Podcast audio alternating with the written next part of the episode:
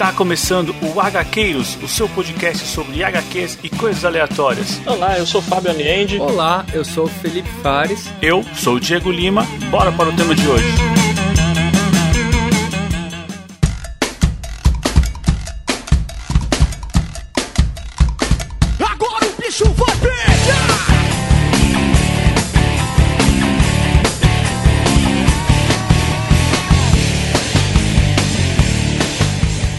Avante Jaqueiros, eu sou Diego Lima e tá pra nascer uma equipe de heróis mais roubada que a Authority. E aqui do meu lado tá ele, Felipe Fares. Olá, nós somos Authority e comportem-se. E aqui do meu outro lado tá ele, Fábio Aliende. Fala pessoal, na minha cabeça eu já gravei esse podcast milhares de vezes.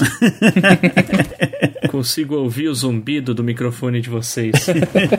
qual frase que vai dar certo e qual vai dar frase errado? que vai dar certo, qual vai dar errado. É isso aí, hoje vamos falar de Authority. Vamos trazer aqui o canceladíssimo Warren Ellis novamente. É. Warren Ellis, é, isso aí, né? Na sua época mais criativa, talvez, ali, cara, porque no final dos anos 90 o cara tava on fire, hein? Cara, é, ele, ao mesmo tempo que ele escreveu Authority, também tava escrevendo Planetary, então Exato. o cara mandava bem, né, cara? O cara mandava bem. Planetary saiu no final de 98, a primeira. Se não me engano, foi, foi, foi por ali, é. 99. É que aí ele demorou pra caramba pra conseguir lançar tudo. Acho que o final só saiu em 2012, alguma coisa assim. Exato, Fábio. Sabe por quê? Porque boas obras levam tempo, entendeu? Tempo, né? Sim, Leva é um verdade. tempo. e eu já vou deixar aqui na mesa para não ficar com dúvida do nosso ouvinte, tá? Nós temos duas pessoas muito apaixonadas por Authority aqui. Eu tenho certeza que o Felipe amou. Tenho certeza. o Fábio tem camiseta, tatuagem do Authority, tenho certeza Eita. também. Eu tenho, eu tenho uma, uma tatuagem do meia-noite do Apollo se pegando. Da hora, hein, da hora, hein. É, cara. É, e eu já vou deixar aqui claro que eu não gostei muito. Não gostei muito. Eu sei que é um clássico dos quadrinhos, sei da importância, mas não é do meu tipo de história. Mas vamos lá, vamos debater aí. O que que é Authority para o nosso ouvinte desavisado? Bom, vamos lá, né? Authority é um grupo de super-heróis, né? Seria uma Liga da Justiça autoritária. Mas eu, eu achei conceito bacana. Eu já vou introduzindo aí, eu não li o Stormwatch, que acho que, tipo, deu pra perceber que... Eu não sei se requer, mas, tipo, dá a entender que é do mesmo universo que aconteceu antes, né? O Stormwatch é precursor do Authority, sim. Hum... E aqui, acho que a gente pode dizer que existe meio que um universo compartilhado, tá? Porque o Stormwatch é um grupo de super-heróis que pertencia à Image Comics, né? Então, assim, então, quando todos aqueles artistas saíram da Marvel, o Jim Lee, Todd McFarlane, Eric Larsen, Robin Liefeld, entre outros, saíram da Marvel para fundar a Image, eles meio que, assim, criaram os heróis deles, né? Muitos, muitos deles, muitos desses heróis criados versões dos heróis que eles já trabalhavam, mas eles meio que seguiram a fórmula que eles já conheciam dos universos Marvel e DC, que é um universo de heróis compartilhado. Então, assim, o Jim Lee criou lá as equipes dele, o Wildcats, é, o Stormwatch, o McFarlane criou o Spawn, o Eric Larsen criou o Dragon, e meio que eles falaram assim, ó, esse é o universo compartilhado dos heróis da Image Comics. E aí começou-se a criar essas histórias, né? Aí passou-se um tempo, os criadores da Image começaram a tretar entre si, e, aí meio que cada um ficou com seus personagens e o seu próprio universo separado. E o Jim Lee tinha, tinha lá os Wildcats, tinha o Stormwatch, então meio que ficou um universo meio que contido, que foi o universo Wildstorm. Foi meio que isso, só que assim, eram histórias bastante genéricas, né? Porque esses caras eram desenhistas, eles não eram roteiristas. E aí o Stormwatch foi indo assim, até que o Warren Ellis acabou assumindo o- os quadrinhos do Stormwatch. E aí ele começou a dar uma roupagem assim um pouco diferente, não exatamente ah, super-heróis, mas ele começou a dar uma pegada um pouco mais. Tá, vamos transformar esses caras aqui num exército de verdade. E vamos meio que fazer eles agirem como se eles estivessem no mundo real. Pra ser sincero, eu li o Stormwatch do Warren Ellis e eu não acho grande coisa, tá? Não sou muito fã. Achei, achei tudo bem, bem raso. E aí meio que foi as coisas foram indo, foram indo e meio que ele acabou encerrando o título do Stormwatch e transformou a equipe no Authority. E o Authority, sim, eu, eu, acho, eu acho bem legal. que O Authority é algo que meio que pega lá aquele conceito lá do. que tantos já fizeram, né? Mas é meio que tipo assim: ah, e se esses super-heróis com poderes de deuses se envolvessem em problemas reais? assim, mas tipo, problemas reais mesmo, do tipo. sair chutando a bunda de ditadores por aí. Sim. Como, como seria? E se eles realmente tivessem o poder e usassem o poder deles para tentar fazer alguma diferença real no mundo? Lógico, muitos fizeram isso, né? E hoje em dia, até pegando de novo, até parece um pouquinho datado, né? Mas, sei lá, na, na época o Authority era bem legal. E também, bom, ele se juntou aí com um desenhista que Cara, a sensação e depois do Authority ele foi lá desenhar os Ultimates da Marvel, que é o Brian Hitch, desenhista fantástico. Fica, fica bem evidente, né? É, eu ia até pontuar isso sobre os desenhos, que eu já imaginei ele fazendo o Planetary. É. eu acho que seria uma dupla. Esse, não tô falando do, do Cassidy, meu, adoro os desenhos dele tem aquele ponto dele ser meio preguiçoso e tal, mas a pegada mais cinematográfica do Brian Hitch, falei, puta que eu pariu, cara, o Elijah Snow merecia isso, merecia esses ângulos, merecia é. a na... cara. Mas ao mesmo tempo, eu até vou falar assim, até como o Diego já começou aí, né? Eu, eu senti muito que assim, talvez por ter começado com o Planetary, eu senti que assim, tipo, ele ainda tava amadurecendo pro que ele viria a fazer no Planetary, né? Eu senti demais isso. No Authority, você quer dizer, né?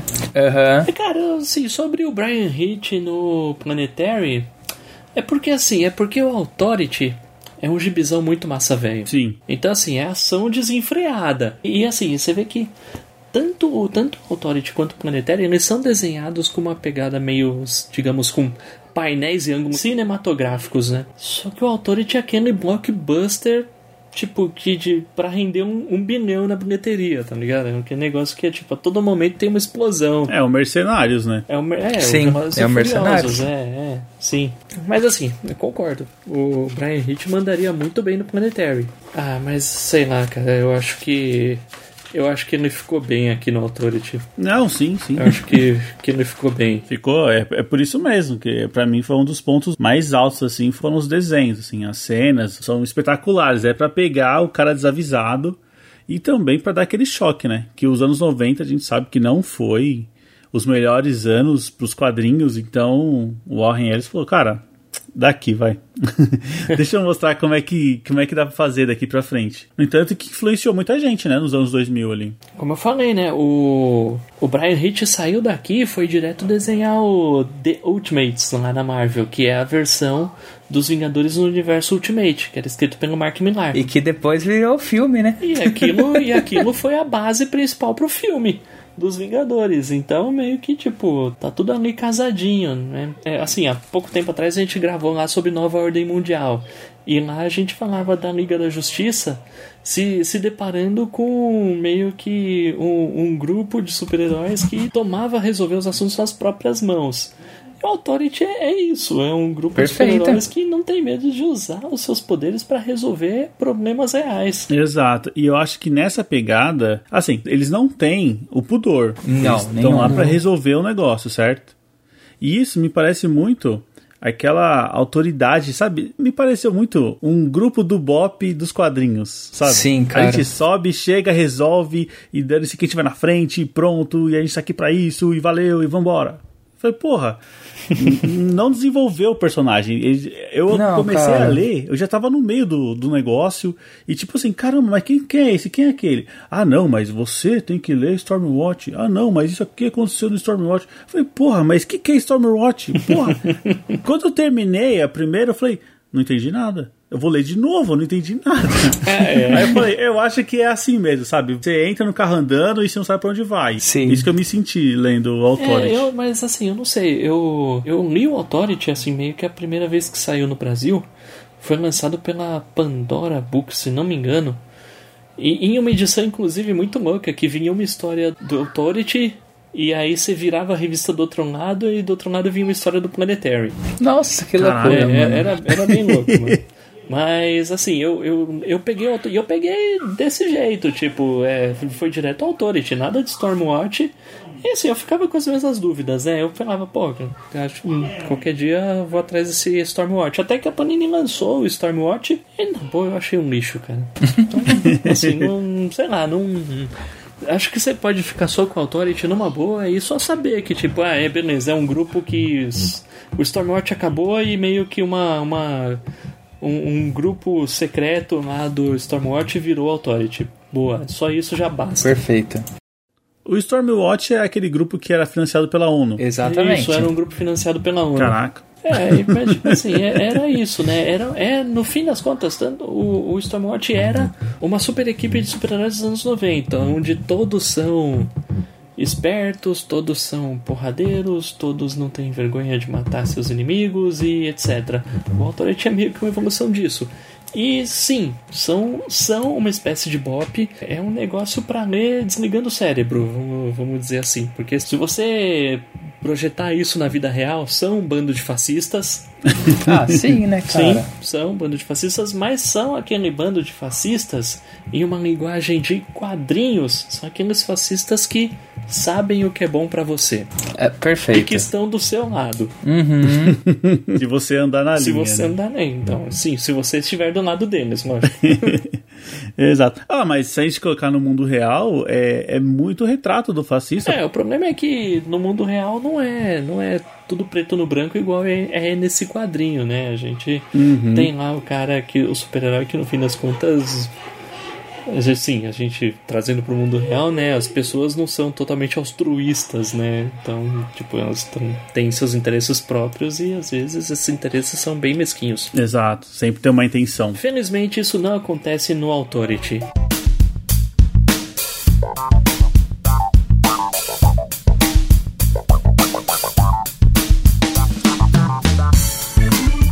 Pessoal, temos recado para hoje? Temos sim. E um baita de recado, hein? Exato. E voltamos ao modo primordial aqui. Recebemos um e-mail. Um e-mail aqui de um usuário que não se identificou mas pelo e-mail aqui chama de Wolf True, alguma coisa do tipo. E ele mandou um comentário sobre o nosso programa do Shang-Chi. E é assim, gente, é um e-mail muito grande, tem muitos detalhes, tem muita coisa legal nesse e-mail. Até agradeço pela contribuição dele. Mas quem quiser saber todo o conteúdo, vai, a gente vai deixar disponível lá no nosso post, no nosso site, para quem quiser ler e tal. É sobre, basicamente, sobre o personagem. Eu, Fábio, você quer trazer uns principais pontos aí desse e-mail? Cara, o que mais me chama atenção aqui é que ele fala muito dos quadrinhos modernos do, do Shang-Chi e das diferenças entre eles, né? No programa a gente comentou que o Fu Manchu já não poderia ser usado.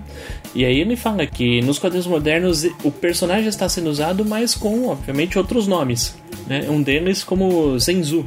E aí outros personagens que também pertenciam ao Sax Homer também foram renomeados. Né? Ele comenta isso no e-mail dele. E uma, uma, uma menção Pô, que eu achei bem interessante é a respeito dos anéis, que a gente até tirou uma onda, falou que eram pulseiras, né? Você não está falando que realmente são anéis mesmo. E são inspirados em, em, anéis de ferro de algumas artes marciais chinesas, como o Hongar. E ele até fala de alguns filmes onde isso aparece, que é o 36 Chamber e Kung Fu Sao. Pô, Kung Fu Sal, Kung Fusão, pô. Tô, tô viajando aqui, mano. Opa! Então, fica o puxão de orelha aí pra gente, tá? então são anéis mesmo. Beleza. Beleza. Bom, então assim, obrigado aí, usuário Cough True Pô, e a gente aguarda aí novas participações aí nos nossos programas, hein? Se possível, manda um áudio aí. Exato, é sempre bom a gente ter uma participação ativa aqui no nosso programa, certo? É isso aí. Bom, e se você quiser fazer aqui como o nosso companheiro que mandou um e-mail aqui, repleto de informações, mande sua mensagem para o contato.gaqueiros.com.br ou envie um áudio de até um minuto para o nosso WhatsApp, que é o 11 96244 9417. E vamos pagar aqui a recompensa dos nossos padrinhos, que tem o um nome citado no programa. Bora! Bom, muito obrigado ao Jean Correia, ao Diego Souza, ao Renato Seiji, ao Fernando Petrucci, ao Bruno Cordeiro, ao Luiz Garcia, ao Felipe Mota, ao Gabriel de Moura, ao Ian Dias, ao Márcio Vasconcelos, ao André Diogo, ao Francisco Delmo, ao Elton Barbosa e ao Fernando Costa. Pessoal, muito obrigado, vocês são incríveis. E os nossos padrinhos que não participam dessa recompensa, o nosso muito obrigado também. E se você quiser saber como ser nosso padrinho, é muito simples, é só acessar o Catarse ou o PicPay, conheça a nossa campanha de financiamento coletivo, conheça nossas recompensas. E a partir de 5 reais você já entra num grupo no WhatsApp, já participa de sorteios mensais de HQs que a gente faz lá para os nossos padrinhos. E também já tem acesso aos episódios secretos. É isso mesmo, só os nossos padrinhos têm episódios que só eles têm acesso. E reforçando que, se você estiver ouvindo esse programa na data de lançamento, ainda dá tempo de você virar o nosso padrinho, porque o sorteio de dezembro especial de Natal é uma edição é, ônibus né, da Panini. A gente separou cinco títulos, então você, se ganhar, você pode escolher entre esses cinco títulos de ônibus para poder colocar na sua estante aí. Eu sei que são edições caríssimas, mas que valem a pena, são clássicos e a gente está dando essa oportunidade de nossos padrinhos ter, ter, né, na sua coleção uma edição de luxo aí dos quadrinhos. E eu já tô convencendo aqui minha esposa, minha mãe, meu pai, tia, tio a virar nossos padrinhos pra, pra ver se isso aí vem parar na minha estante, viu? Aumentar sua chance, né, Fábio? É, né, Opa. sabe, né, cara? Tipo, é, pra ganhar tem que jogar, né? Não é possível. É isso aí. Então, se estiver ouvindo agora, é hora de ser nosso padrinho pra, quem sabe, levar um ônibus pra sua casa, certo? Demorou. Bom, agora chega de papo e vamos lá pra nossa história de porradaria aqui. Vamos encontrar essa autoridade superior.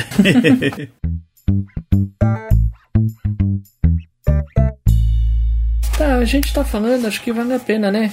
Quem diabo é o Authority, né? A primeira formação aí, né? Que é a Jess Sparkles, né? Jenny? Jenny, né? E aqui, assim, não precisamos falar que, bicho, quando a gente fala que o poder elétrico é tipo poder elétrico pra caramba, né? Os poderes aqui são absurdos, né? Sim, é, é qualquer coisa, tipo assim, ah, você pensa, ah, poderes elétricos, ah, é o Electro, vilão do Homem-Aranha, mano. Não. Não, não, é, é eletricidade pra alimentar a, cidade de Manhattan com o dedo mindinho, alguma coisa assim. É, tipo, a gente tem também, né, o Apollo aqui, que é uma referência clara ao Superman, só que, tipo, full power e ele não liga pra matar. Sim. O Meia-Noite, né, cara, que é o.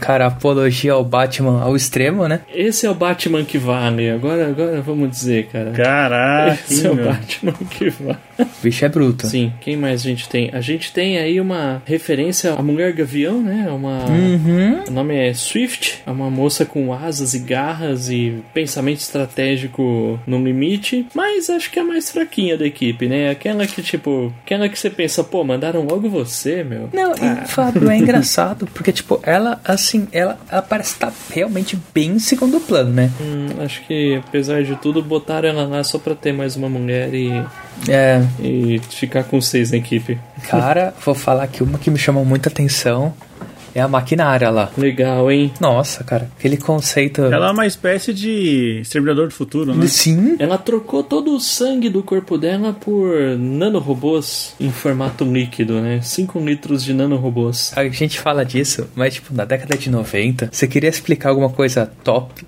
você queria explicar alguma coisa high-tech, era você falar nanorobôs, né? Sim, sim. Ah, metal líquido, né, cara? Desde, desde a época do T-1000, é, metal líquido é vida. pois é. Um dos mais legais pra mim é o Xamã, que assim, ele tem o incrível poder de fazer absolutamente o que ele quiser. Cara, os poderes do pessoal aqui é muito OP, mano. Muita apelação. É muita apelação, velho. E o, o outro que eu gosto bastante também é o Jack Hawksmoor, que é o deus das cidades, digamos assim. Assim, o, o- ele tem poderes incríveis. Ele está em simbiose com as cidades, ele consegue conversar com as cidades e meio que entrar dentro delas. Os pés dele parecem a sola de um pneu. E sempre que ele dá um soco num cara, ele arranca a traqueia dele, não importa como que seja. Mano. Então, tipo, meu, é, é muito incrível, cara. Ele fica mais forte em metrópoles. Em cidades destruídas ele sofre. Sim. É. Cidades mais bem evoluídas o cara fica o bichão. Cara, é muito louco, Muito né? legal, é muito legal.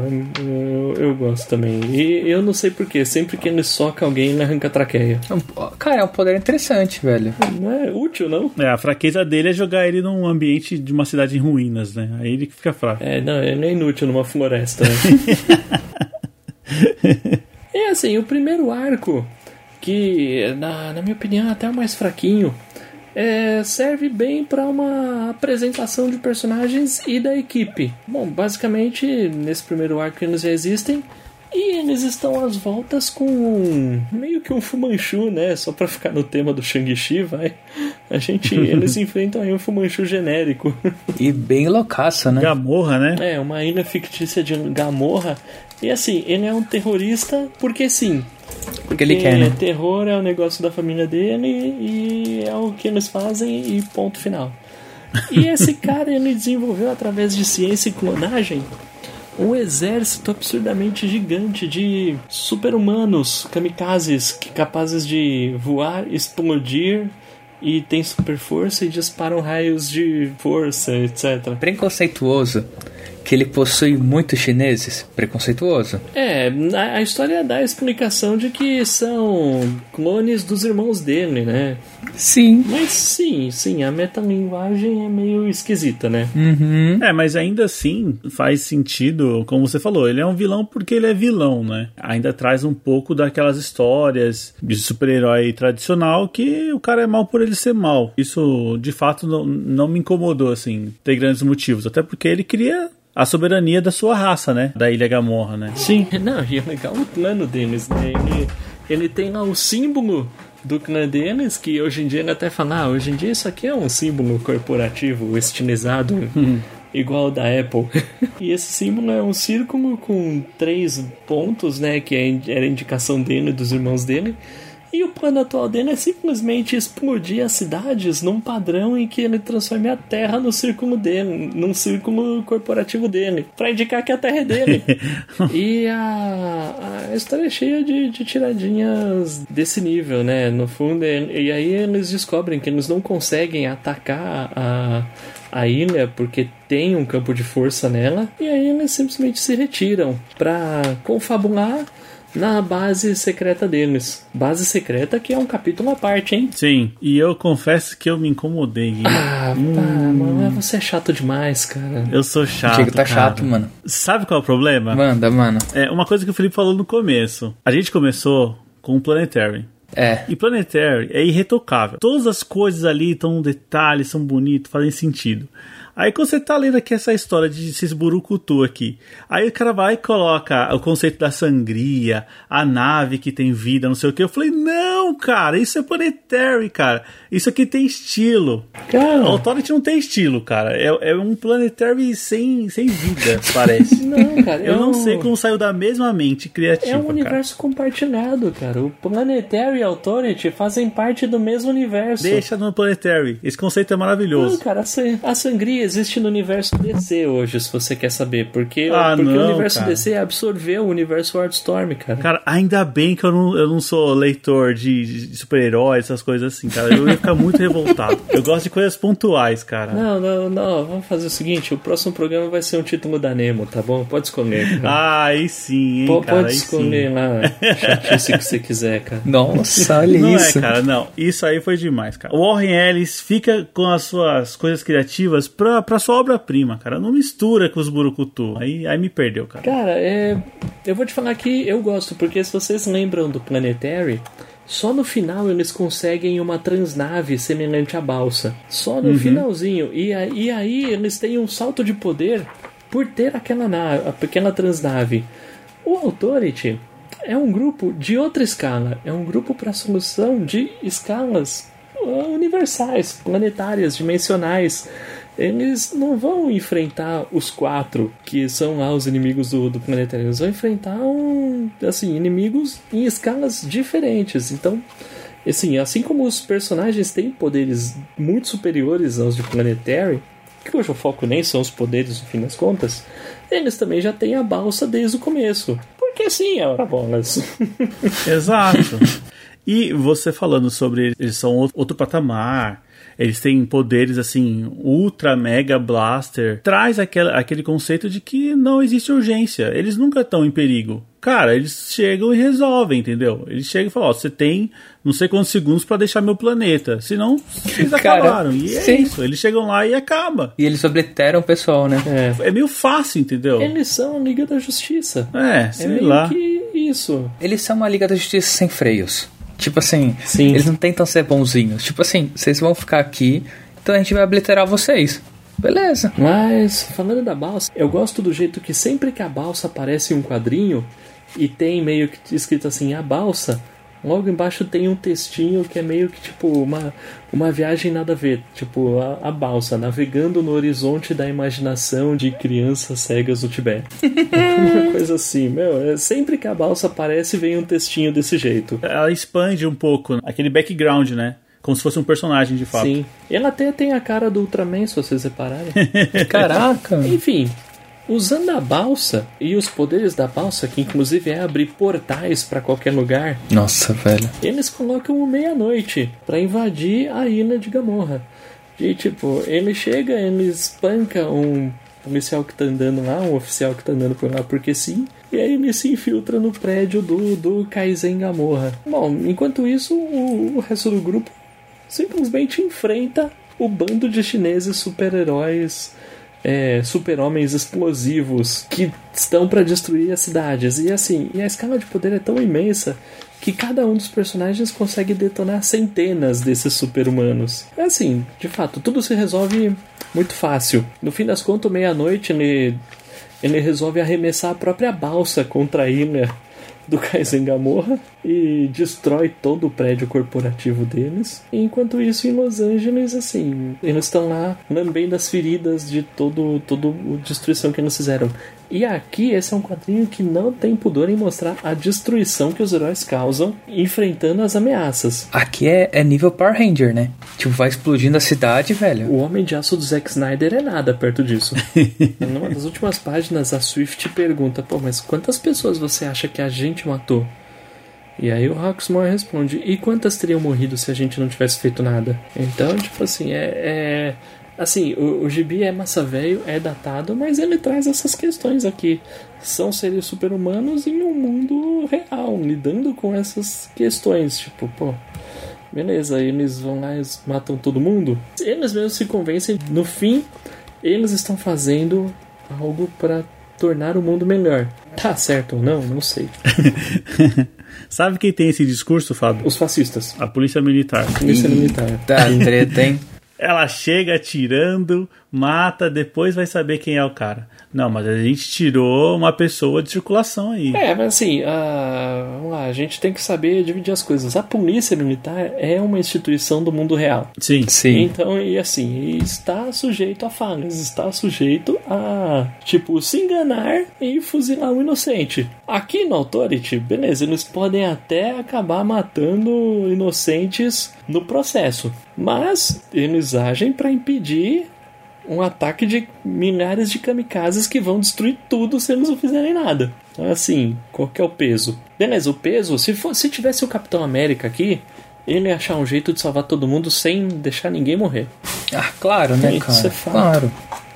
Isso é fato. Mas o Capitão América é um super-herói dos anos 40. Mas e aí, então? Agora a gente passou aqui por cima da primeira história e a gente vai fazer essa primeira fase do Warren Ellis, que são 10 é, 12 edições, né? Uhum. É, e que acabam divididos em três arcos de quatro edições cada um. É o próximo que eles têm que defender o planeta de virar uma fábrica de estupro. Isso é muito foda. E, é um negócio que eu achei legal o conceito, porque, tipo assim, a gente vai contando um pouco a história da, da Jane, né? Que a Jane já tem 100 anos, né? E aí, tipo, ele conta pra gente o que, que acontecia, né? Que, tipo, é uma, existe uma outra terra paralela, né? Não são alienígenas, né? Isso eu achei muito da hora. É, é uma terra paralela onde os seres humanos foram miscigenados com alienígenas, né? Com uma raça azul.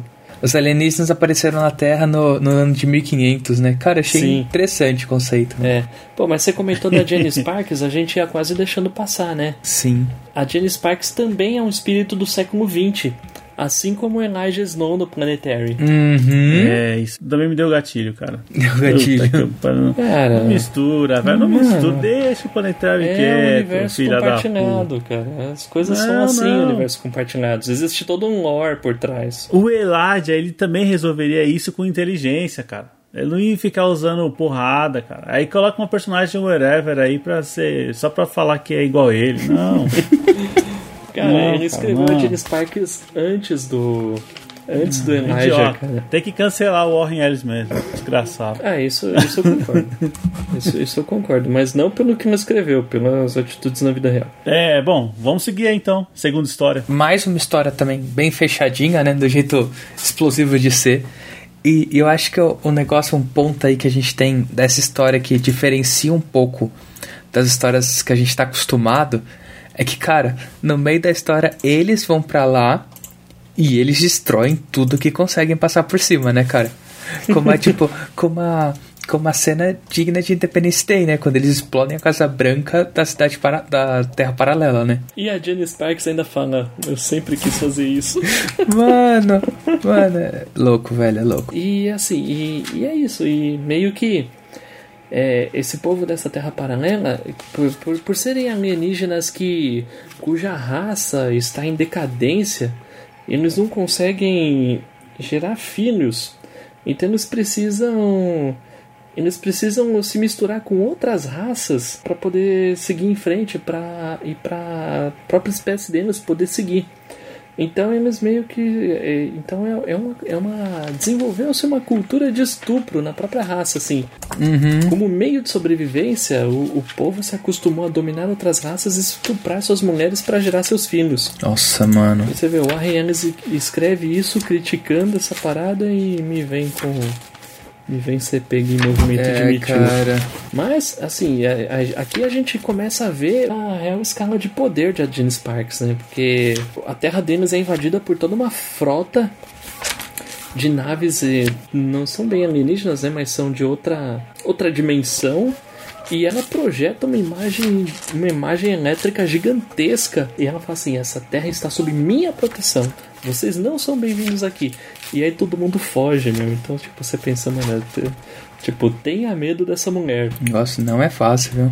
Não, não é fácil. Ah, e meu, depois que eles. Meu, tem outra coisa. O Xamã, ele também é muito overpower. Logo depois que eles explodem a Casa Branca, alguém comenta, pô, mas esses caras, eles não são aqui da, dos Estados Unidos. A, a raça deles vem lá da, da Itália, da Sicília. O Xamã vai lá e fala assim: ah, é, é. Hum, pera aí um pouquinho. Aí só mostra no monitor a Itália, assim, desaparecendo do mato, a bota indo embora. E aí perguntou pra ele: Ah, o que, que você fez? Ele disse, ah, o mundo gira, não gira? Então, eu segurei a Itália pra Itália não girar, é, junto com o resto do mundo. Mano. Nossa, céu, aí, aí vai ter uma puta desastre ambiental, climático, todo o país foi soterrado, meu. Mano, o bagulho é louco, velho. É, é louco demais. É assim, é. É massa velho. É muita massa veice. Uhum. E aí a gente tem o, o segundo arco concluído e aí a gente pode cair pro, pro terceiro, né? Isso aí. Onde eles enfrentam aí um inimigo de proporções do Lovecraftianas, né? Acho que é mais uma invasão, né, Fábio? Sim, Eles começam a invasão na, na Lua, né? Quando tava o astronauta, explodem o corpo do astronauta, né? é, começa a vir umas larvas, né? Uhum. Direto da lua. E aí eles acabam descobrindo, ah, e tem e vem um como se fosse uma pirâmide, né? Um em forma de pirâmide começa a, a, a botar o sol, um eclipse no sol. Lógico, o o Authority vai investigar e o xamã que outra coisa muito louca, o xamã não é o primeiro xamã, mas ele herda o conhecimento de todos os outros xamãs que vieram antes dele. Uhum. E a Terra sempre teve um xamã. Então ele tem lá milhares de anos de conhecimento à sua disposição. Em contato com outros xamãs, é revelado para ele que aquele é o criador da Terra. O ser, que é- é a pirâmide que está eclipsando o Sol, é o criador da Terra que está voltando. E o que eles pensam? Bom, ele não vai descobrir que a casa dele está sendo habitada por 6 bilhões de bactérias aqui, de invasores. Então ele vai querer ele vai tentar desterraformar a Terra para poder voltar a viver nela. E aí o Authority pega a balsa e vai até o, o ser Lovecraftiano, né, que tá vindo do espaço, que tem milhares de anos e é o criador da Terra. E, e aí eles, a Jane Sparks manda aquela mensagem para todo mundo: Ó, pessoal, Aqui é o Gene Sparks do Authority. Não se preocupem, está tendo um eclipse. Um eclipse é uma criatura de bilhões de anos que pensa em acabar com toda a vida da Terra. Mas nós vamos cuidar dela. Não se preocupem. Nós estamos indo para o espaço. Nós não sabemos quando não vamos voltar. Mas comportem-se enquanto isso. Mano, incrível, velho, incrível. E esse jeito que ela fala, né? Tipo, e assim, enquanto isso tá acontecendo, tá mostrando aqueles, tipo, que esses vermes, parecem uns vermes sanguessuga lá, alien, cara, perfurando as pessoas, né? Os caras não tem não tem papa no, nos desenhos, não, velho. Assim, isso a gente não comentou aqui, mas assim, os desenhos, velho, é triplo explodindo. É. É, é a violência, né? Violência demais, demais. E eu não sei se vocês repararam, mas quando o Jack Hawksmoor acerta um chute ou um soco no, nesses tentáculos, os tentáculos quebram também. Sim. Eu não sei qual que é desse cara. Então, assim, bom, enfim. Eles chegam no ser que é. Assim, apesar de todo o tamanho da balsa, a balsa é uma nave com quilômetros de extensão. E, e, e esse ser é tão maior do que a balsa que a balsa consegue navegar nas veias de, dele. Então, assim, é meio que rola meio que uma viagem fantástica aí. Que, tipo, eles enfrentam os, os parasitas desse bicho, eles enfrentam os glóbulos brancos, digamos assim, do bicho. E, mas até que a solução é fácil, né? Quer falar aí, Felipe? Cara, novamente, poder Jenny Sparks absurdo, né? Ela explode o bicho de dentro para fora. Acaba, simplesmente acaba com ele. E é assim, é, até é um momento até que é um, é um ápice é um ápice de alegria e de tristeza, porque, velho, eu, eu, eu não esperava por aquilo. Aí, tipo, ela cai e ela fala, agora é com vocês, eu espero que vocês façam tudo certo. E, tipo, e ela morre. Sim. Cara, mano, me pegou de surpresa, viu? É, a gente nem comentou, né? Mas essa história se passa aí no, no finalzinho de 1999, início dos anos 2000. E meio que já dá a entender algumas coisas do que vai acontecer, né? O Xamã fala assim, pô, eu sei o que vai acontecer e tal. E assim, a Jenny Sparks é o espírito do século XX. Então, assim, com o final do século XX, ela meio que tem um prazo de validade. Então, com o fim do século XX, ela morre para dar lugar ao espírito do século XXI. É coisa que não acontece com Elijah Snow, né? Por algum motivo. Mas com ela acontece. Ela tem um prazo de validade de 100 anos. O que é muito legal. Aí o ouvinte vai perguntar, pô, mas o, o século XXI termina em 2000 e só começa. O século XXI só começa em 2001, não sei o que, mas. Assim, o próprio Gibi trata isso. O próprio Gibi trata isso falando assim, meu, isso aí é o planeta contando, não tem nada a ver com a contagem dos humanos, não. Sei lá. É mó triste, porque a amiga dela fala, não, mas, boba, só vai acabar o século no ano que vem. Ela, ah, não, mas eu tenho que ir embora agora. Mano. É, é legal, é legal. Então, então, assim, meio que a fase do Warren Ellis termina e ele ainda mata a Jane Sparks. É, o Authority não termina aí. De, depois disso, o Mark Millar escreveu mais 12 edições que são desenhadas pelo Frank Quartley, que já é um velho conhecido nosso. É. E assim, também, também é bem legal, também é bem massa velho. É um pouco diferente do, do Authority do Warren Ellis. Tá, mas também é assim, é um Velozes e Furiosos metido espertinho. Bom, Fábio, você tinha comentado que você leu a edição da Pandora Books, né? Que acho que foi a primeira que saiu. Sim. E ele tem alguma previsão dele sair novamente? Porque eu sei que ele é bem queridinho aí, né? Cara, é, assim, já, já foi lançado no, no Brasil algumas vezes, tá? Cara, as fases do Warren Ellis do Mark Millar. Bom, a Pandora Books lançou alguma coisa, não saiu completo, mas a Pandora Books lançou a fase do Warren Ellis, se não me engano. Depois a editora Devir lançou encadernados em formato paraguaio tanto a fase do Warren Ellis quanto do Mark Millar. Depois a editora Pixel pegou e lançou também. E a editora Pixel lançou até depois da fase do Mark Millar, que foi escrito pelo Garth Ennis. Mas isso aí eu não gostei não. Isso aí eu já achei que já tinha perdido muito muito da força, já não não estava interessante. E aí até que a editora Panini pegou para lançar e aí lançou. E a editora Panini lançou o Stormwatch desde a parte que o Warren Ellis começa a escrever. E aí quando terminou o Stormwatch, eles lançaram o Authority. Como o Warren Ellis anda meio cancelado, eu não sei se existe uma previsão para isso ser lançado novamente, tá? É, acho que a galera vai vai segurar um é, pouco assim. Que vão segurar um pouco aí para ver o que que vai dar. Então tá meio difícil, né? Começar uma coleção agora. Tá meio difícil, mas assim, é, pelo menos na Panini, não é uma coleção muito longa.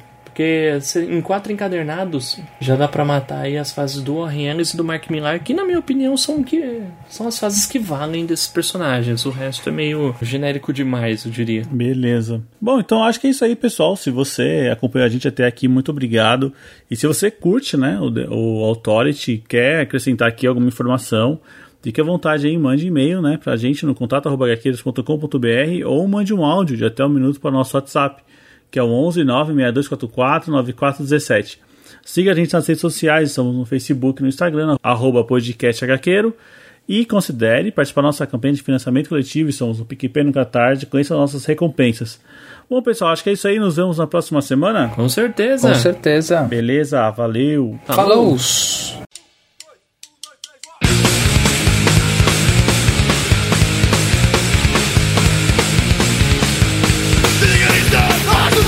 beginning to death, I'm not the chef, is the animal.